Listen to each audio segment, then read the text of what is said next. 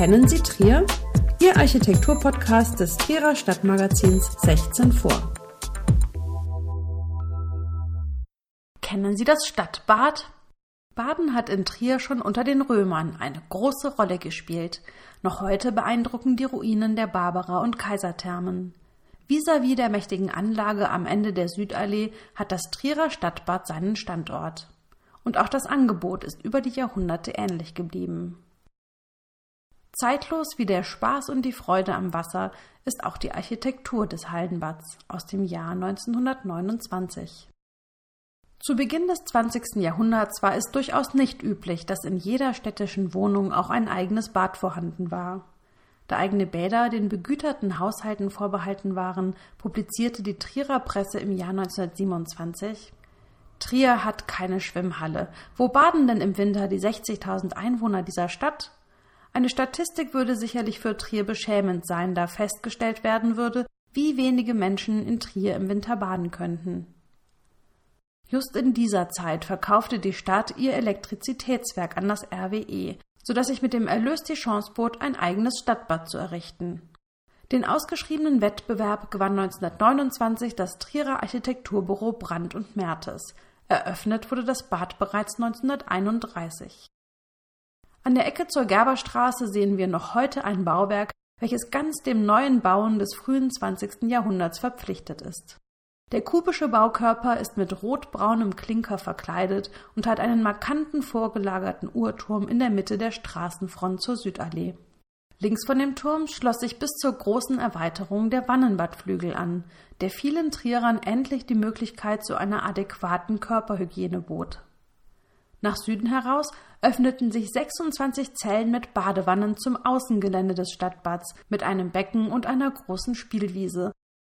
Das Trierer Stadtbad kommt ohne aufwendigen Schmuck aus und die Klinker sind so vermauert, dass nur der Turm eine plastische Struktur und das Hauptgebäude am oberen Rand ein unaufdringliches Dreiecksmuster erhalten.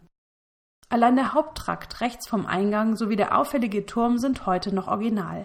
Der linksliegende Flügel wurde bei einer großen Erweiterung ab 1980 mit dem heute noch bestehenden Neubau ersetzt.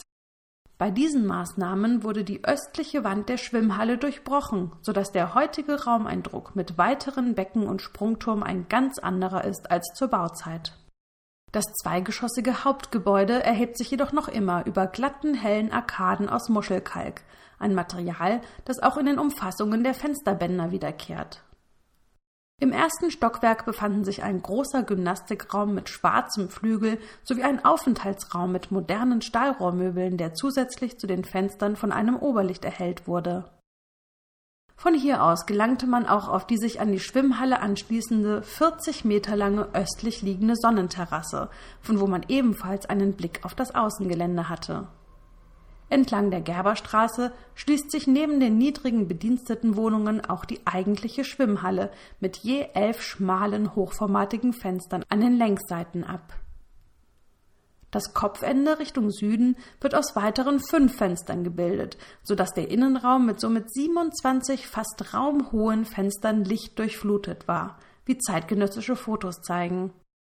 Die Fensterfläche betrug insgesamt 216 Quadratmeter, so dass ein weitestgehend transparenter und quasi schattenloser Raum entstand. Der Effekt, nicht in einem Raum, sondern eher im Freien zu schwimmen, wurde durch das 250 Quadratmeter große Oberlicht verstärkt. Die Wände waren aus grüner Terrakotta gestaltet, das Becken mit seegrünen Mosaikplatten ausgelegt und alle Metallteile waren entweder chromgelb lackiert oder blank verchromt. Form follows Function ist bei diesem Gebäude in einer klaren Form angewandt, denn es sind die Fenster, die das Gebäude gliedern. Und zwar rein aus dem Zweck heraus, den die dahinterliegenden Räume haben. An der Ecke zur Gerberstraße befindet sich die mit großflächigen Fenstern gegliederte Ladenfront, in der im Laufe der Zeit mal eine Gastronomie, mal ein Friseur zu finden war. Im Erdgeschoss öffnen sich die Muschelkalkarkaden zum ehemals unter dem Turm liegenden Eingangsbereich. Ursprünglich betrat der Badende hier eine 120 Quadratmeter große Halle mit türkisblauem und grünem Terrakotta an den Wänden. Im jetzigen Verwaltungstrakt lassen sich noch einige Wände samt der Umrahmung des Kassenbereichs finden. Verchromte Stahlmöbel luden zum Entspannen ein. Der Glas- und Mosaikschmuck wurde von Kat Becker und Michael Trierweiler, Künstlern der Trierer Kunstgewerbeschule, gestaltet. Im ersten Stock befanden sich die Umkleideräume mit der sich anschließenden Schwimmhalle. Dem zentral im Turm liegenden Erfrischungsraum St. Clubzimmer schloss sich eine weitere Terrasse gen Kaiserthermen an die besonders der Oberbürgermeister Felix Zimmermann in seiner Amtszeit von 1980 bis 89 häufig für politische Gespräche nutzte. Genau wie sein römisches Pendant auf der anderen Straßenseite ist das Bad an den Kaiserthermen, wie es heute heißt, weiterhin Ort für Kommunikation, Austausch und Sport, wie es auch die Römer hielten, wenn sie einen Tag in den Thermen verbrachten. Alle Architekturgeschichten zum Hören finden Sie unter www.architektur-podcast.de.